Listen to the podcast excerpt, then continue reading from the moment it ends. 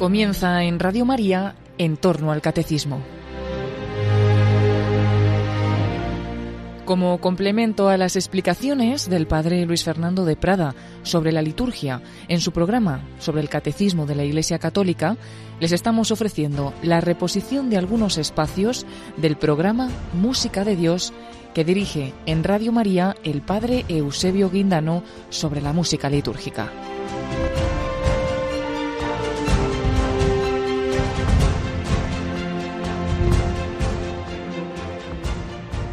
Muy queridos radio oyentes, sed bienvenidos a este programa de música La Música de Dios, dirigido por el Padre Eusebio Guindano. Están ustedes escuchando Radio María, la radio de la Virgen. Queremos dedicar este espacio para hablar sobre la música sacra, la música hecha para la liturgia, la música que dice y canta las palabras de Dios. Por ello, como en otros programas, vamos a comenzar rezando la salutación mariana, Hoy vamos a escuchar el Ave María en modo gregoriano. Es una obra que se encuentra en el Gradual Simplex, que es un libro editado para facilitar el acceso al gregoriano a las parroquias. Es un libro oficial de la Iglesia, pero que contiene cantos más sencillos que el libro, por así decir, más más general, que es el gradual romano. Gradual simplex es más pequeñito, contiene alguna selección de cantos que son más fáciles de entonar, más fáciles de cantar para cualquier parroquia, cualquier sitio en el que se quiera cantar el gregoriano. Pues bien, este de María lo encontramos en el día de la Anunciación. Es un canto para el ofertorio, como dice ad ofertorium. Es un canto que también nos lo propone la liturgia otros días, como por ejemplo la Natividad de la Virgen, el 8 de septiembre, o la Inmaculada Concepción, el 8 de diciembre. Y también nos lo propone como universal para las fiestas o las misas votivas de la Virgen. Es decir, que siempre que hay una misa votiva de la Virgen o una fiesta de la Virgen, puede cantarse como ofertorio de la misa. Esta obra que vamos a escuchar está escrita en el primer modo gregoriano que es el protus auténtico, que antiguamente se llamaba el modo dórico. Igual lo conocen también por esto. Tiene un carácter grave, puesto que se parece mucho al modo menor. Tiene pues esta sonoridad eh, más bien triste, sobre todo en la parte baja de la escala que llamaríamos nosotros. Eh, pero sin embargo se diferencia de este modo menor en, en que en la sexta nota de la escala, por así decir, es diferente del modo menor y adquiere una sonoridad más luminosa en la parte alta, en la parte del registro agudo de esta escala. Esto hace que tenga a la vez un carácter luminoso y por otro lado tenga un carácter más grave. Pues vamos a escuchar esta de María Gregoriano. Escuchamos una interpretación de la escuela gregoriana.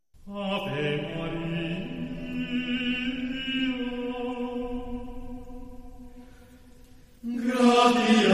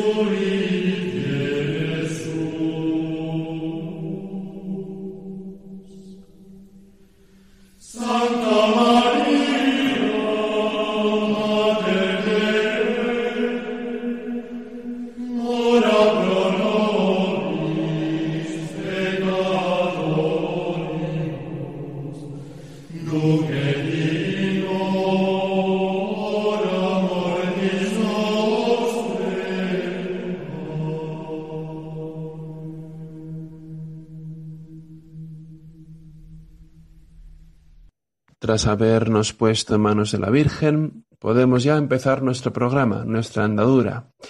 Esta de María, recordar que podéis usarlo en cualquier parroquia. Es una, es una obra muy sencilla de aprender y por eso recomiendo que en la medida de vuestras posibilidades lo aprendáis y lo cantéis siempre para nuestra Madre.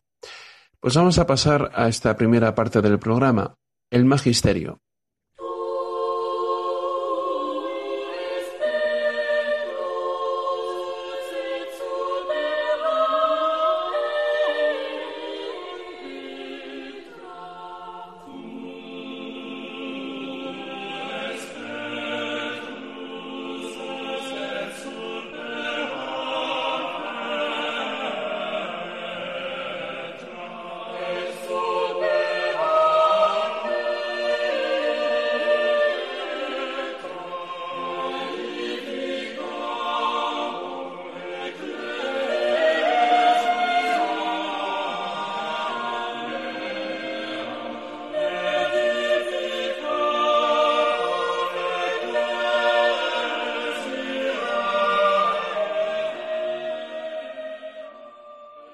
Pues hemos estado viendo las diferentes características de lo que es la música sacra. Decíamos que está hecha para el culto, que tiene una perfección de formas, especialmente nos referíamos al oficio de la música, que tiene que tener una santidad en cuanto al texto que usa y en cuanto que es algo que está unido a la liturgia, es decir, que la música es liturgia.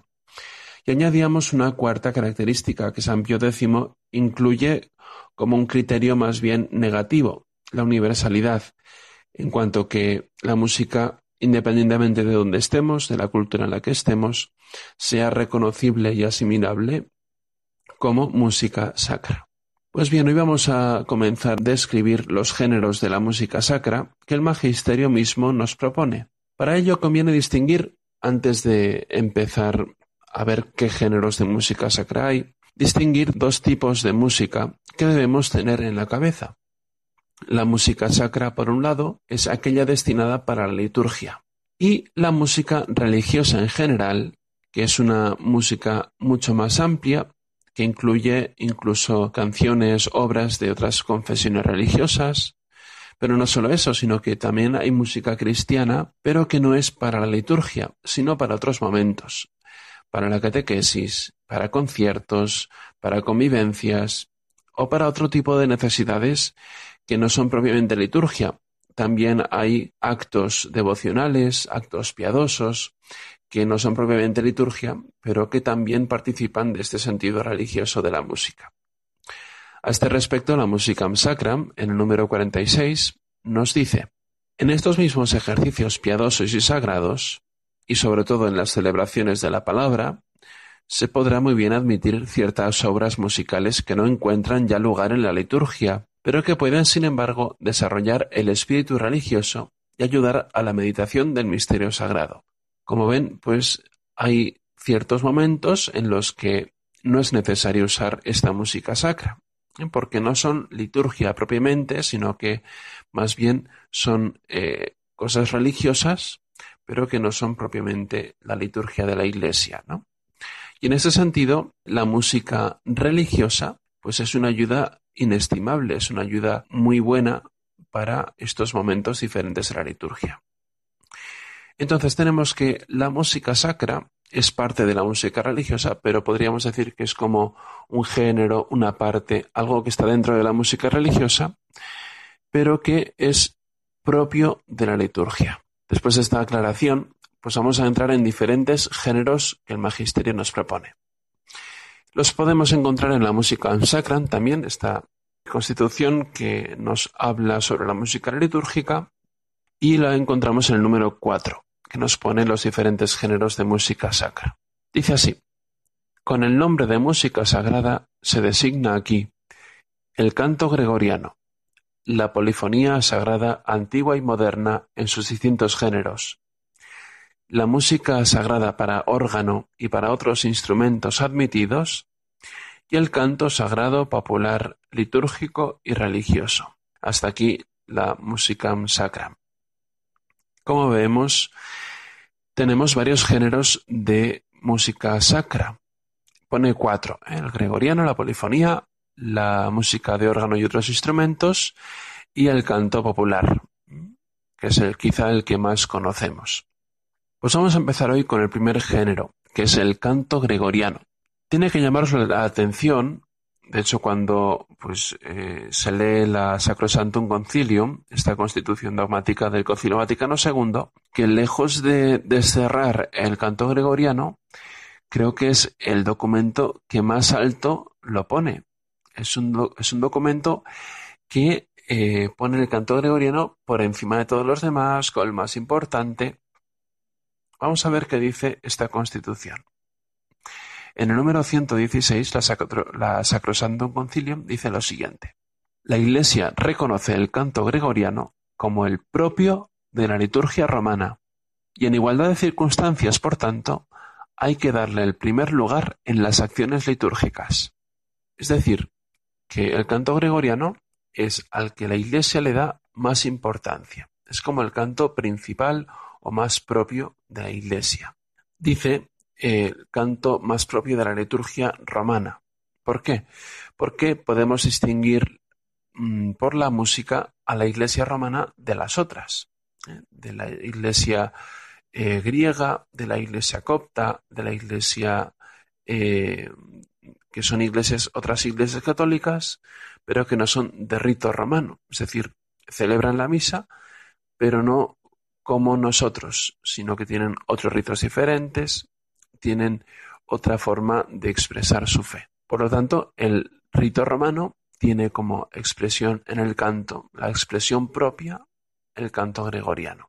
Es el propio de la liturgia romana.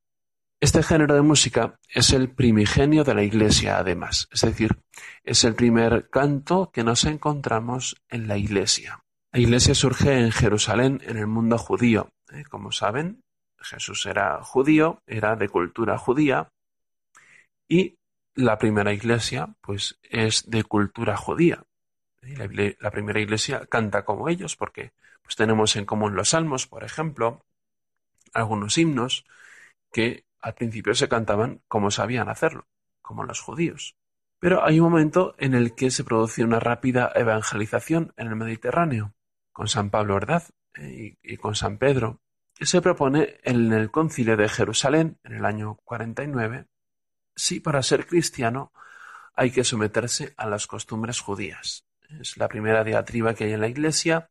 A ver si para ser cristianos hay que mantenerse fieles a las costumbres judías, o si no hace falta, porque entran muchos paganos y, ellos no conocen nada del mundo judío, ¿no? Y entonces, tras estas discusiones en el concilio, se llega a que los griegos, es decir, los paganos, los que vienen al cristianismo y que no tienen tradición judía, no tienen que adoptar las costumbres judías, sino simplemente tener la fe en Cristo. Por ello, pues este momento es crucial para la Iglesia, puesto que ya no se vincula, sino que se diferencia cada vez más de una tradición judía. Esto hace que los griegos tengan que crear cantos para su liturgia. Por eso, pues ya se va creando una distinción en la música de la liturgia. Tras las persecuciones sabemos que llega el edicto de Milán, por el cual eh, el cristianismo pasa a ser una religión tolerada y más tarde con Teodosio II, pues el cristianismo pasa a ser la religión oficial del imperio. Pues en este momento, tras las persecuciones, los cristianos empiezan a poner un calendario festivo ponen el domingo como el día principal de la semana, se comienzan a usar las basílicas romanas para las misas, para las celebraciones, hay una conversión de mucha gente, comienza eh, la importancia de los ritos de iniciación, bautismo, confirmación, la Eucaristía, que toman una importancia central muy grande. A la vez surge, por otro lado, el monacato, que reúne los cenobios a los monjes entregados a la oración y al trabajo.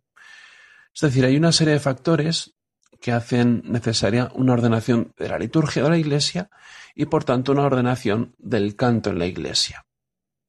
Tradicionalmente se le atribuyó a San Gregorio I este canto, este inicio, esta reforma del canto gregoriano. De hecho, el nombre de gregoriano viene por él, por San Gregorio I.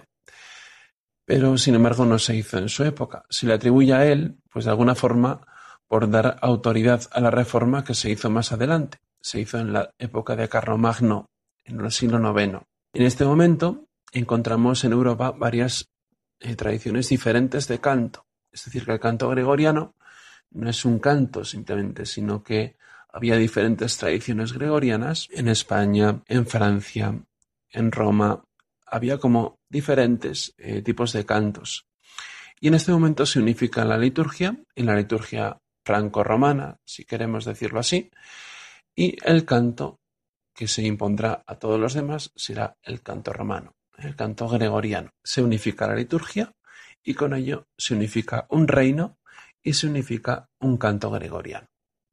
Por tanto, oficialmente el nacimiento del canto gregoriano tiene su nacimiento en el siglo IX.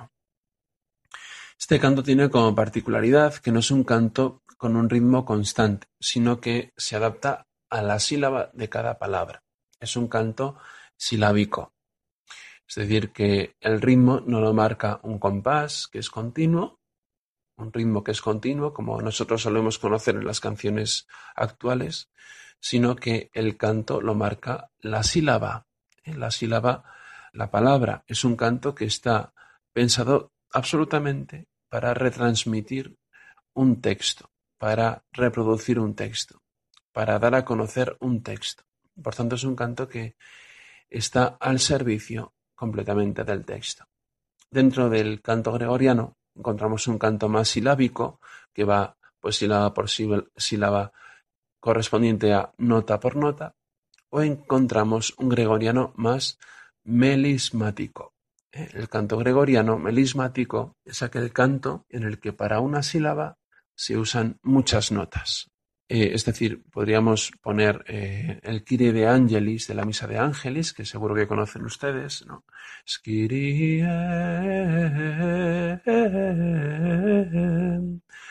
Para la sílaba E tenemos muchísimas notas.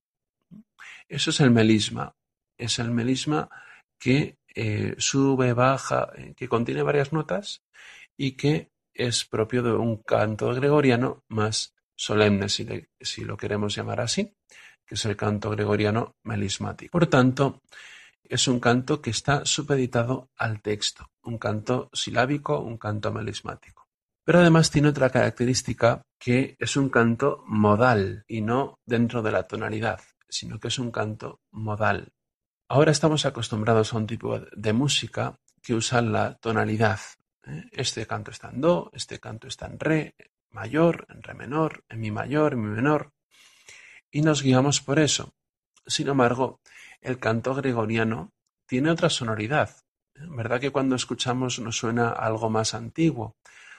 O más bien podríamos decir que es algo más eterno, porque usa unos modos que se usan desde hace 27 siglos, por lo menos, en la música occidental. Es decir, es un canto que tiene mucha antigüedad, eh, que se viene usando desde hace muchísimo tiempo.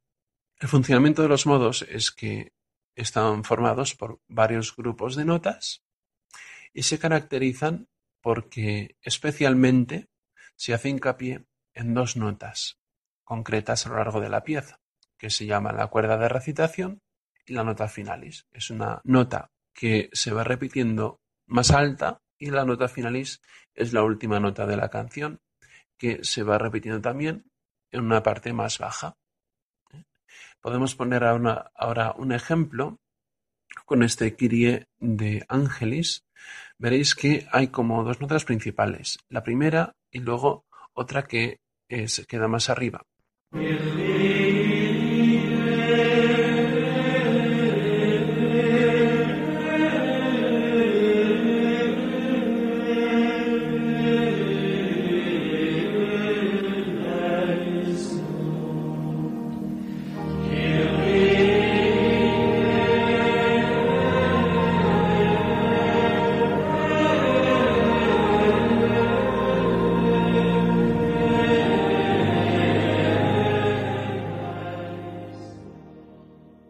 Aplicación práctica, no debemos asustarnos con el canto gregoriano. Si no estamos acostumbrados a cantarlo, debemos para ello saber por dónde empezar. En la música sacram, en el número 50, se ordena que se haga una edición gregoriana que contenga los modos más sencillos para el uso de las iglesias menores. ¿eh? Y esto se concretó en el gradual simplex que he citado al principio del cual hemos sacado la de María que hemos escuchado para pedir a la Virgen que nos ayude. Este gradual simplex es un libro oficial, pero que está pensado para cualquier parroquia. Es un libro que es de un uso muy sencillo y que es asequible para cualquier parroquia. Es verdad que digamos requiere un esfuerzo de bueno aprenderse la canción, etcétera, pero bueno, no requiere más que aprender una canción normal de las que ahora podemos conocer. Es, un, es todo ponerse, ¿eh? no hay que tener miedo a esto. Además del gradual simplex, hay otro instrumento que podemos utilizar para aprender estos cantos gregorianos. No sé si conocen, hubo una publicación de un cantoral gregoriano llamado el Cantoral Gregoriano Popular. En este se nos presenta el canto gregoriano escrito no en la notación neumática, es decir, eh, no con los cuadraditos que aparecen en el canto gregoriano, las notas como cuadraditos, ¿no? sino en una notación moderna, notas con su cabeza, con su plica, con su corchete, notas como las conocemos ahora. Es una aproximación, eh, es verdad que pierde cierta eh, pierde ciertos matices del gregoriano tal y como está escrito, pero sin embargo creo que es un instrumento válido para poder empezar a cantar este canto gregoriano. También tenemos, para acercar este canto gregoriano, dentro del cantoral litúrgico nacional, dentro de él, el famoso libro verde, ¿no? pues tenemos algunos cantos gregorianos. ¿eh? Dentro de él podemos encontrar, por ejemplo, el Ave podemos encontrar el Ubicaritas, ¿eh? bueno, pues algunos cantos sencillos que cualquier persona puede cantar. Seguiremos otro día con este canto gregoriano, puesto que es el más excelente de la Iglesia. También hablaremos después con nuestro entrevistado de hoy sobre ello, pero vamos a pasar ahora a la siguiente sección, que es el comentario a una obra de nuestro tesoro sacro musical.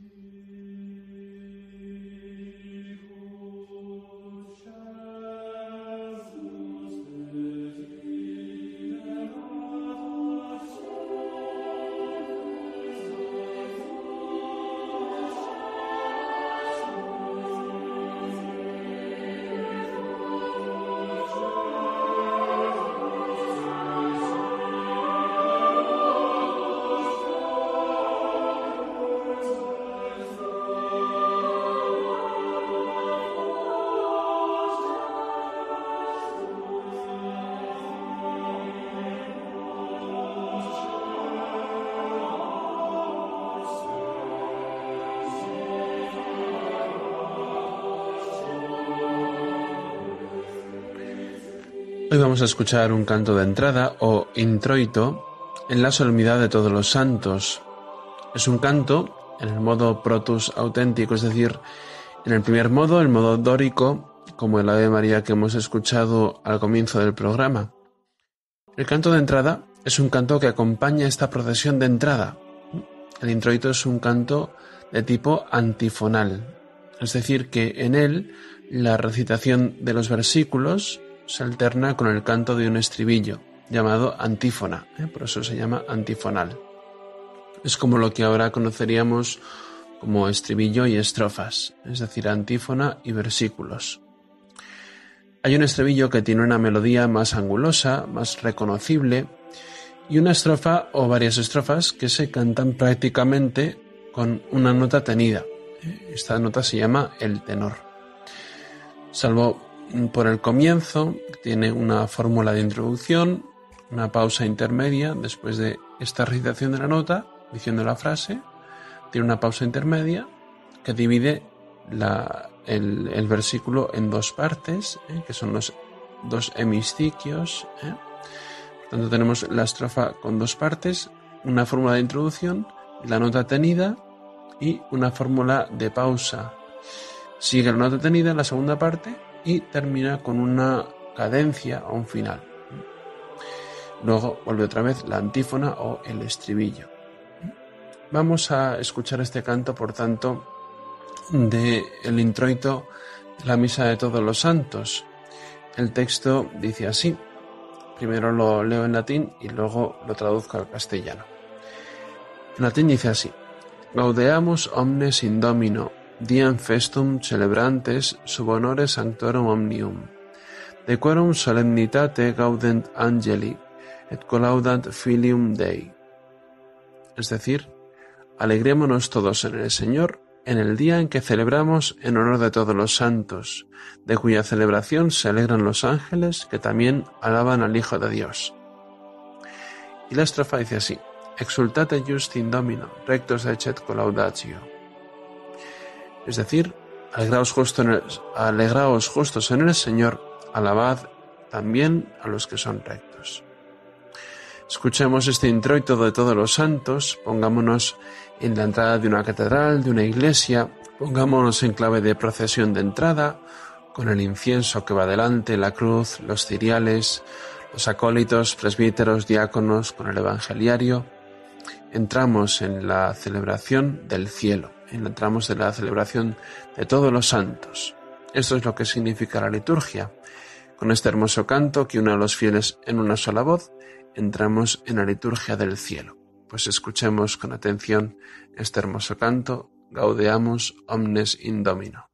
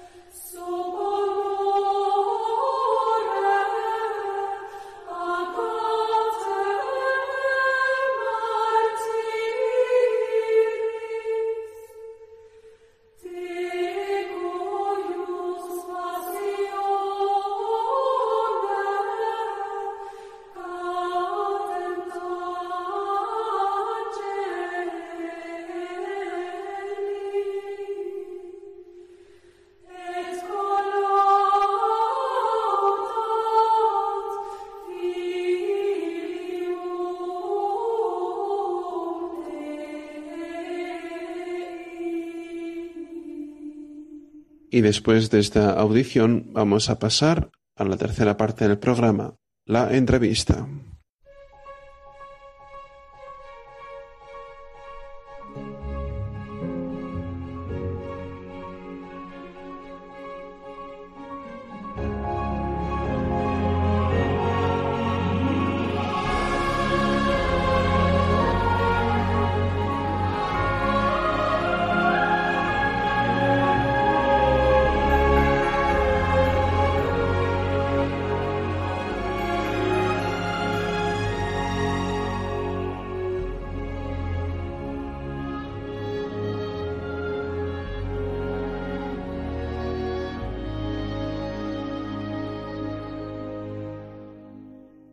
Tenemos con nosotros hoy a Raúl del Toro, que es eh, organista profesor del Conservatorio Superior de, Navarra y también es organista de la Parroquia de Salvador en Pamplona.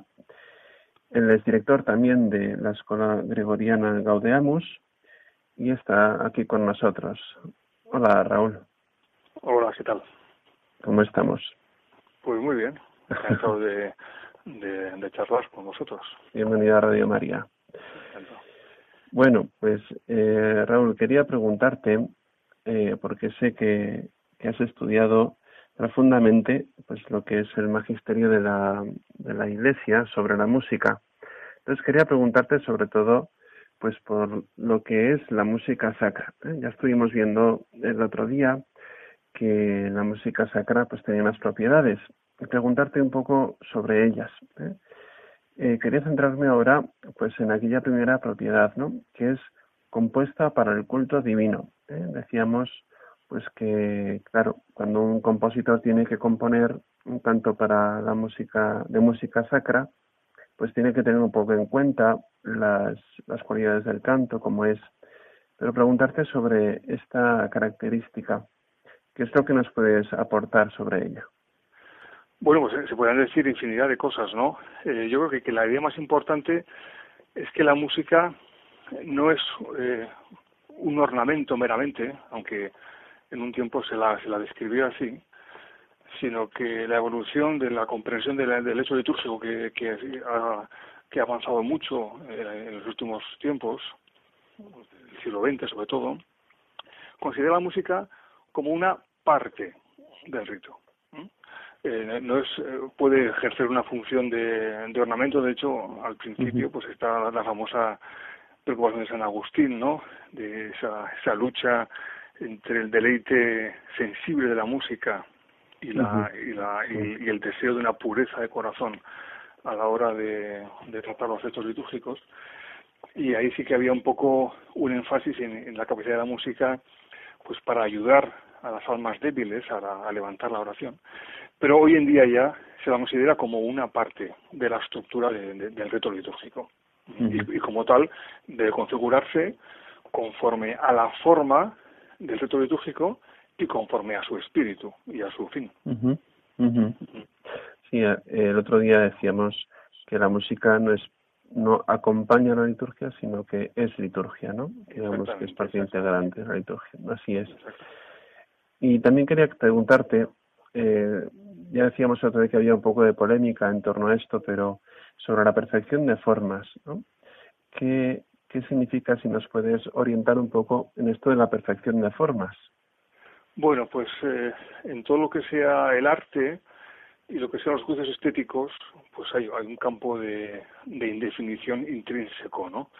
Mm. Yo creo que aquí, salvando un poco todo el amplio mundo de los gustos, yo creo que si, si partimos de una visión católica de la realidad, reconociendo que hay un orden objetivo en el mundo, que ese orden que viene de Dios, su creador, es bueno y es bello también. Aquí ya un poco nuestro campo ya se acota un poco, porque en, el último, en los últimos siglos, digamos, la, la evolución de la filosofía hacia una visión del mundo como algo poco desorganizado, una ausencia de, orden inicial, de creador, pues ha producido que el concepto de belleza se haya como licuado mucho y que hoy en día se acepte mucho relativismo. Pero si partimos de una visión católica, pues digamos se acota, se acota un poco la cuestión. También se puede aclarar un poco el, un poco, aunque sea como, como inicio de la reflexión, el, el contrastar los, los extremos. Eh, todo arte tiene un oficio. Eh, y, todo arte, y todo oficio, donde en el cual es posible juzgar cuándo está bien hecho y cuándo está mal hecho. Y la música, como todo oficio, pues tiene sus características, tiene sus métodos y tiene sus elementos de valor para juzgar.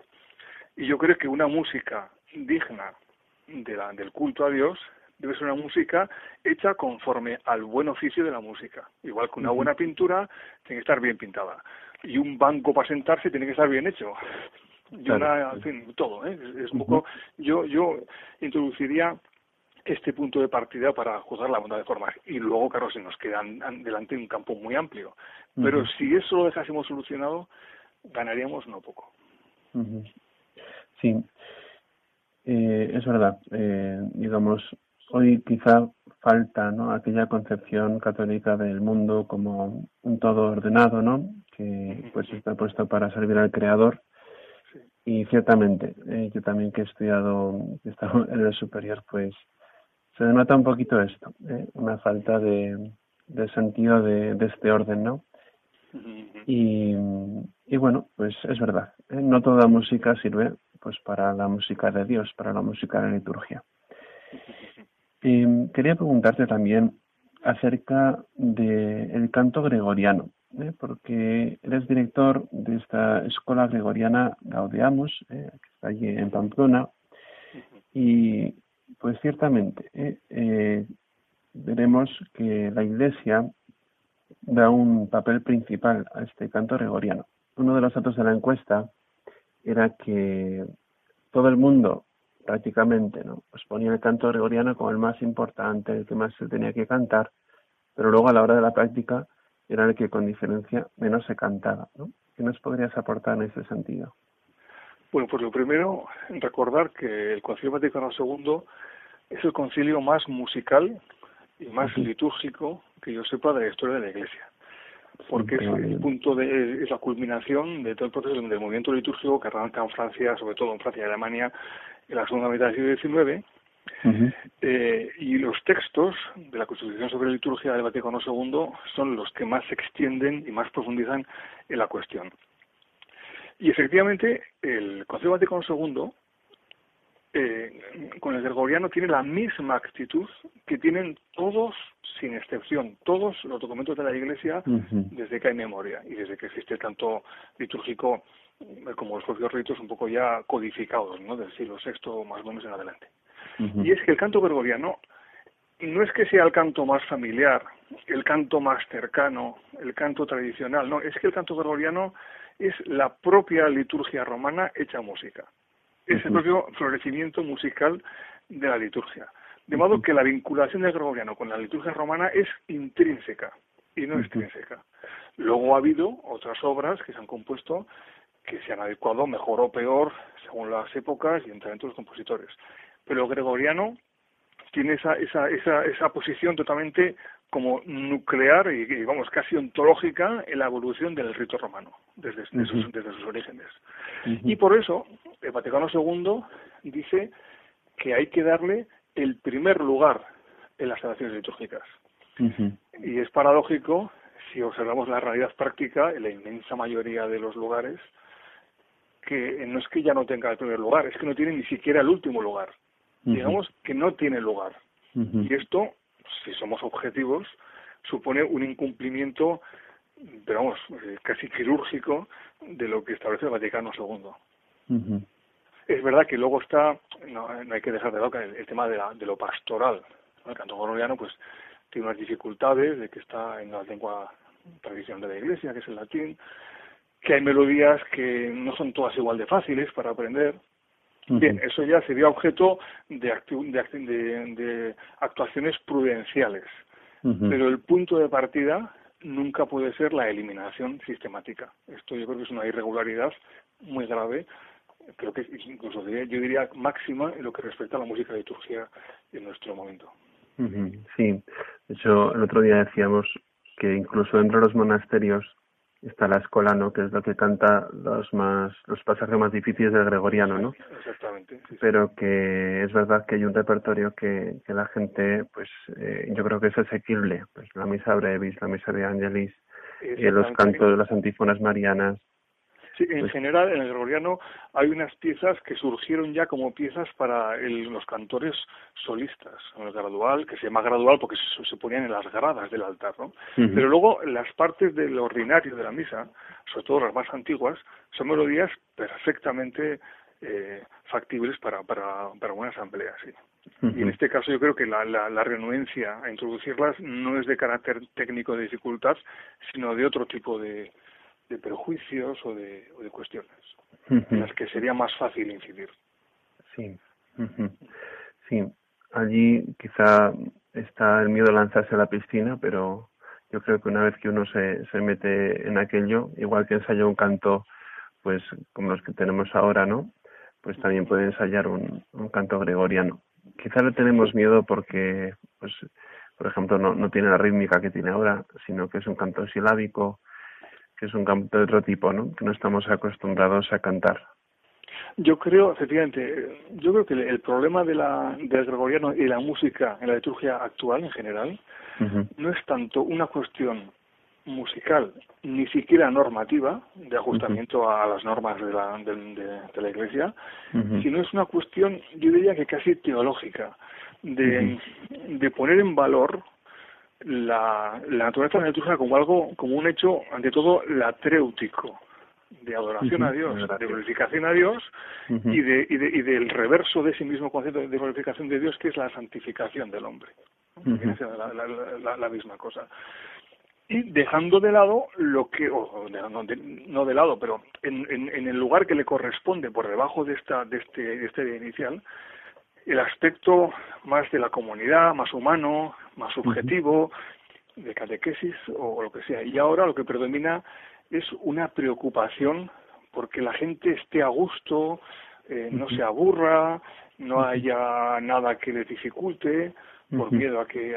entonces, e, estos elementos casi más sociológicos son los que se han introducido y han desorientado la liturgia un poco, ¿no? Y la han, y, la han vuelto... Bueno, eso está muy está muy muy muy estudiado ya muy reflexionado por sus grandes voces en la iglesia no y yo creo que esto es un poco un poco lo de la de y yo puedo dar testimonio porque como director de la escuela Gaudiamos pues hacemos una una labor de introducir el canto gregoriano y la música de órgano en las celebraciones litúrgicas, digamos, de actuales, normales, tal y como está en el rito de Pablo VI. Y tengo que decir que la respuesta siempre es entusiástica por parte de la gente.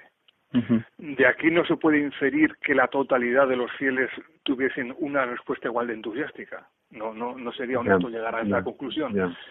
Pero yo creo que es significativo que digamos que, que hay un porcentaje muy importante de fieles católicos que se ven sorprendidos, claro, es un tipo de música que es que no se hace ya en ninguna parte, menos en los monasterios benedictinos y algún otro lugar más. Y cuando se la encuentran en sus parroquias y, y, cuando se aportan los medios pastorales oportunos de facilitar la traducción de los textos, eh, de hacer alguna pequeña introducción, pues se les abre una, una realidad de una amplitud y de una belleza y una riqueza que efectivamente estaba escondida para ellos. Y yo creo que hay, hay un hay un campo de acción muy muy muy prometedor.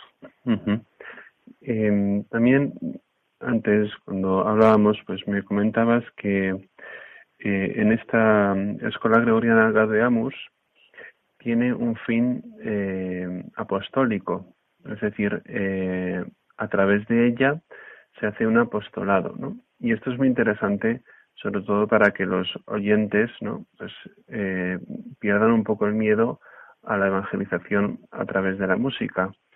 ¿Cómo, cómo vosotros, cómo vosotros podéis acercar a la fe a través del gregoriano? Sí, bueno, realmente la escuela Gaudiamos no, no es que tenga en su, entre sus principios fundacionales o sus fines expresos una dimensión apostólica, porque es un coro pues un coro, digamos, con, una, con un enfoque más puramente musical. Lo que pasa es que, que el, el, canto gregoriano de por sí es apostólico. De por sí está asociado a la oración y a la liturgia.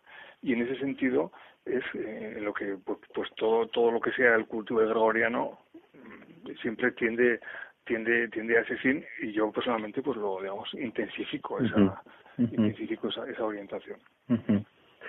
Bueno, y por último, quería preguntarte eh, sobre el oficio de organista, porque eres organista en la parroquia de El Salvador, eh, allí en la Rochapea, y quería preguntarte, pues, eh, ¿qué consiste, eh, qué haces para, para ser organista? ¿Simplemente tocas el órgano en las misas, acompañas a la liturgia?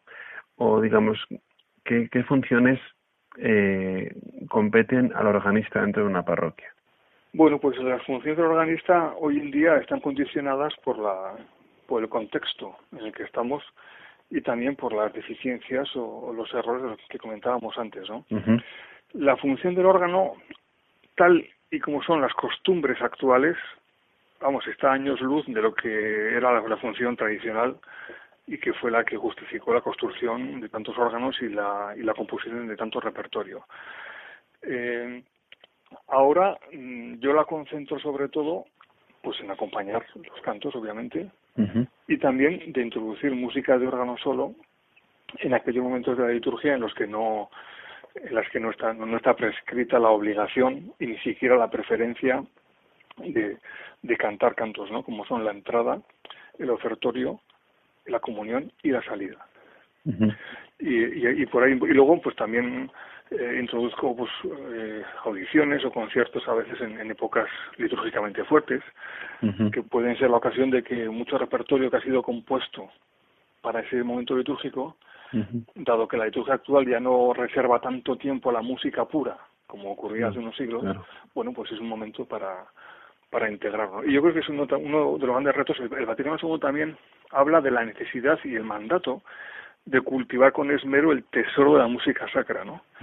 Eh, y efectivamente, pues, pues este tipo de, de audiciones, pues es uno de los medios que tenemos a nuestra disposición. Muy bien. Pues eh, muchas gracias, Raúl, por estar con nosotros aquí en Radio María, la radio de la Virgen. Te agradecemos el tiempo que nos dedicas.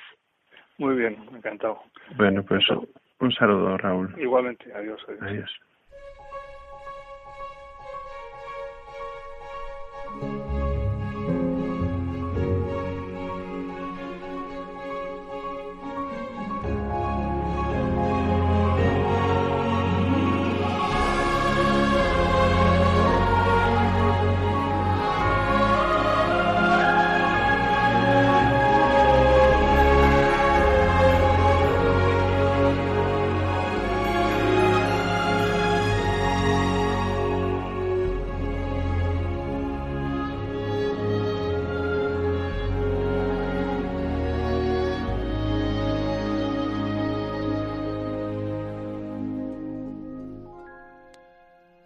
Acabamos de retransmitir esta conversación telefónica con Raúl del Toro, profesor del Conservatorio Superior de Música de Navarra en la especialidad de órgano, aparte de organista de la parroquia del Salvador en Pamplona y de director de la Escuela Gregoriana Gaudeamos. Agradecemos su participación en nuestro programa y sus importantes implicaciones en esta música, aquello que nos ha abierto este horizonte en el que se nos descubre la belleza y como el hombre, pues al perder este concepto de belleza que transmite el cristianismo, pues se ha olvidado también a la vez de esta trascendencia, de este canto que nos lleva a la trascendencia, el canto gregoriano que él cultiva. Pues vamos a concluir este programa. Un saludo a todos y que Dios les bendiga.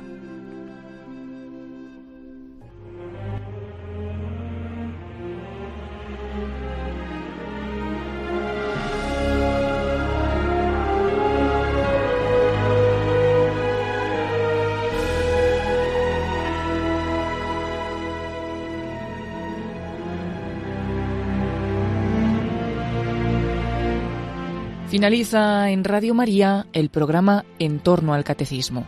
Como complemento a las explicaciones del Padre Luis Fernando de Prada sobre la liturgia dentro de su programa sobre el Catecismo de la Iglesia Católica, les estamos ofreciendo en varios sábados la reposición de algunos espacios del programa Música de Dios, que dirige en Radio María el Padre Eusebio Guindano sobre la música litúrgica.